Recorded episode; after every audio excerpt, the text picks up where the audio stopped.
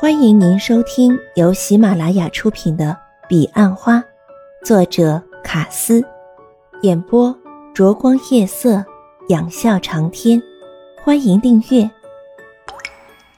第一集，七月风像岩上那只慵懒的条纹猫，既冷却不了炙热的炎阳，也留不住一夜的落花。但偶然，当我们经过一棵路树。在阳光穿不透的阴影下，会扬起一阵微风，风儿调皮地窜进衣内，只一口气便将背后的汗水吹凉。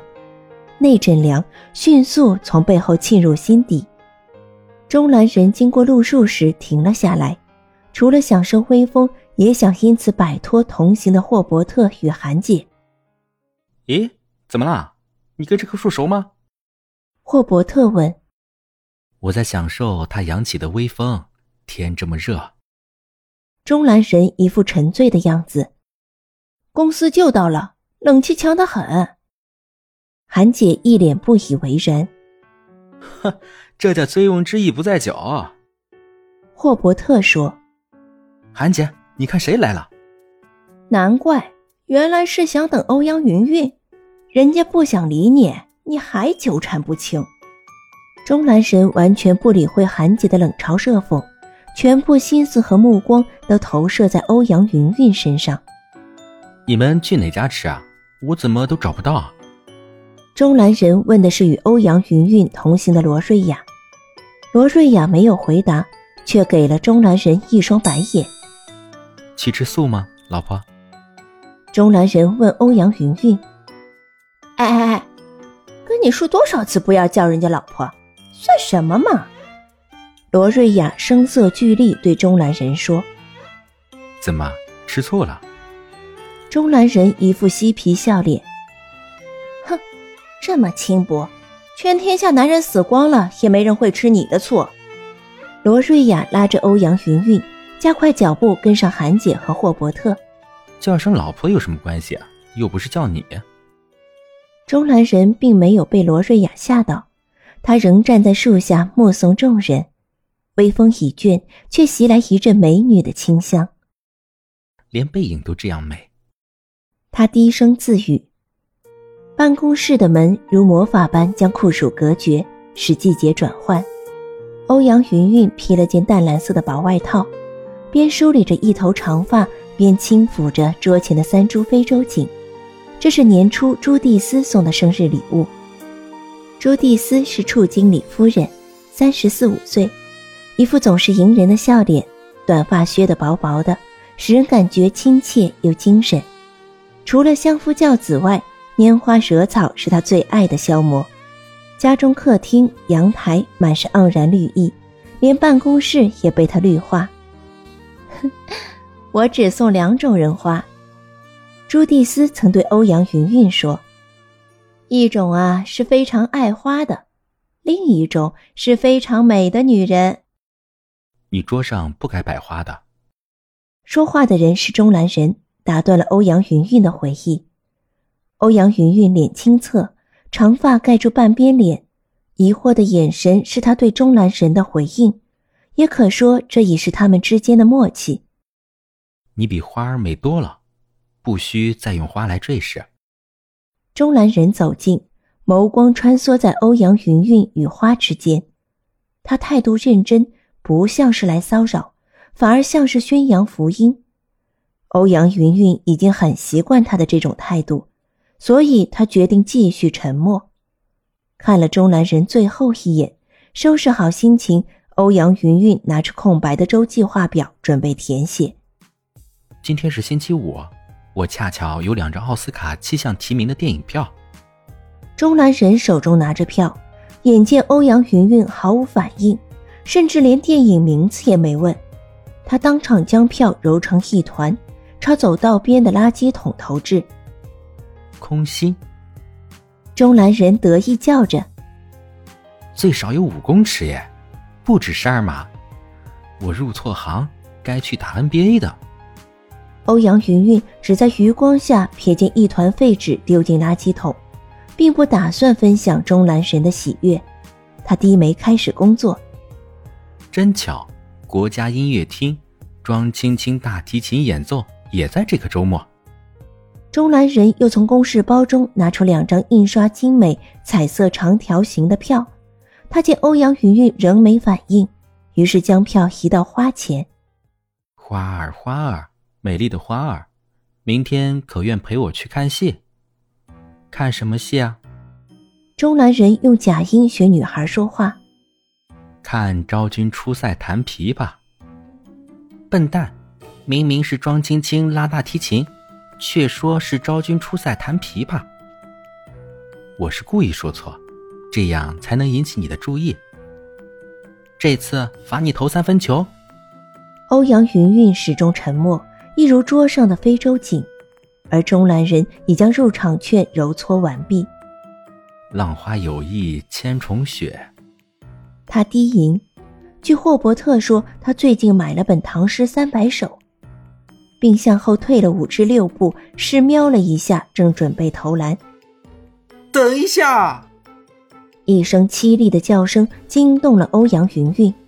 霍伯特从洗手间狂奔而来，他一向有午餐后奏策的好习惯。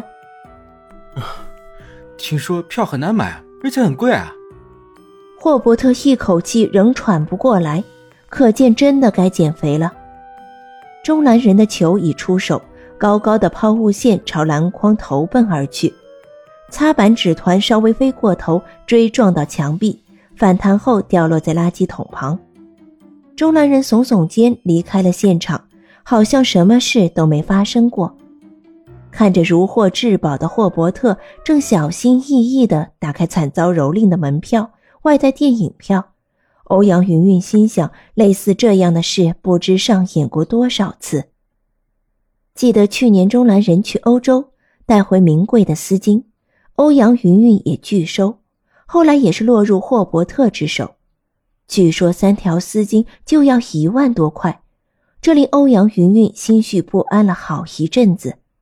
因此，今年的生日礼物，欧阳云云拒绝的较婉转，那是一只瑞士出的音乐盒，外形完全跟小提琴一样，甚至比小提琴更精致。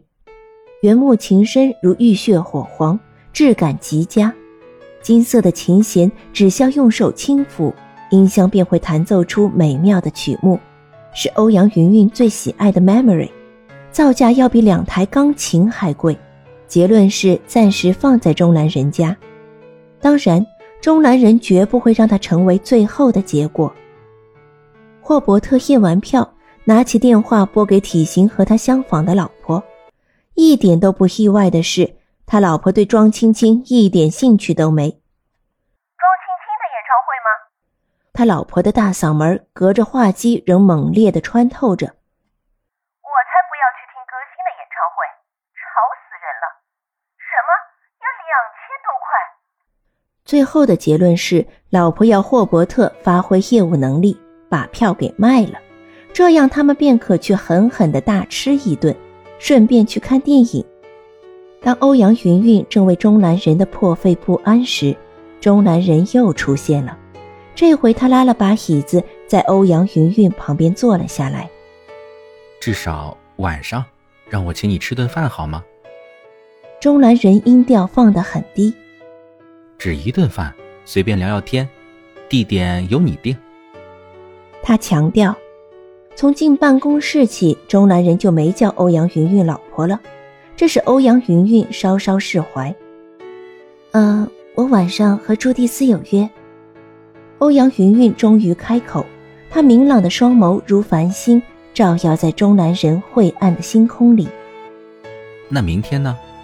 还是下周一？可不可以请你看一下桌上的行事表？欧阳云云笑了。中南人用的是对准客户邀约的伎俩，面对还是空白的形式表，欧阳云云不知如何委婉的拒绝他。你真的不是我喜欢的那种类型。欧阳云云只能这么说。我的可塑性很强，不要轻忽爱情的力量。告诉我，你喜欢哪种类型的男人？钟兰人逮住机会发问。欧阳云云今天和他说的话几乎比过去几个月还多。欧阳云云摇头，喜欢哪种类型的男人，连他自己都不知道。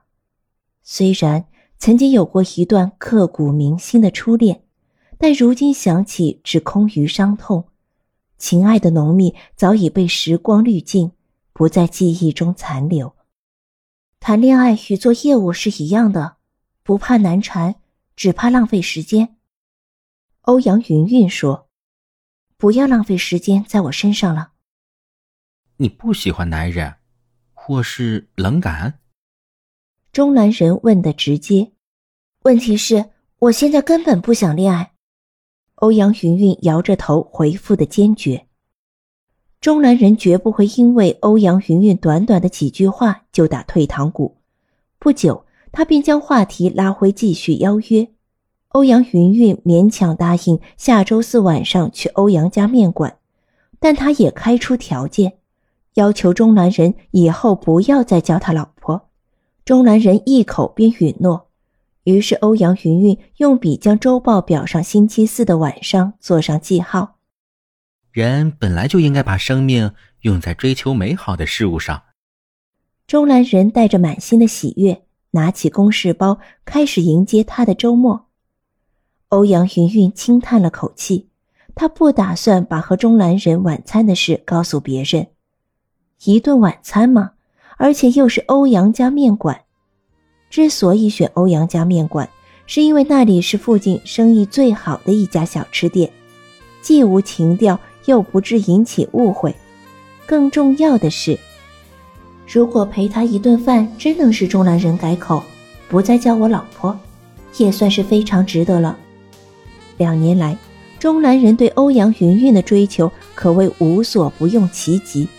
欧阳云云始终没有反应，后来因以黔驴技穷了，钟兰人开始死缠烂打，欧阳云云只好相应不理，拒绝和他说话。所有的人都知道，钟兰人留在保险公司唯一的目的就是要追欧阳云云，平常业绩总是敬陪末座，到考核月时才会一口气丢出一叠保单。罗瑞雅是公司里最不屑钟兰人的女人，除了钟兰人的轻薄外，两年前钟南人为追欧阳云云而抛弃他最好的朋友帕梅拉，是他最不能原谅的。最后帕梅拉哭着离职，还传出曾为钟南人动过手术。无辜的欧阳云云刚来公司就当了不知情的第三者，激起轩然大波，因此。每当想到钟南人，帕梅拉的阴影便会被制约，从欧阳云云脑海浮现。下午，欧阳云云有一个约访，是一家科技通路公司的总经理，电话陌扣来的，也就是陌生电话找客户这样找来的。电话中，对方一直说很忙，最后欧阳云云好不容易敲下时间，只十分钟。钟总特别强调。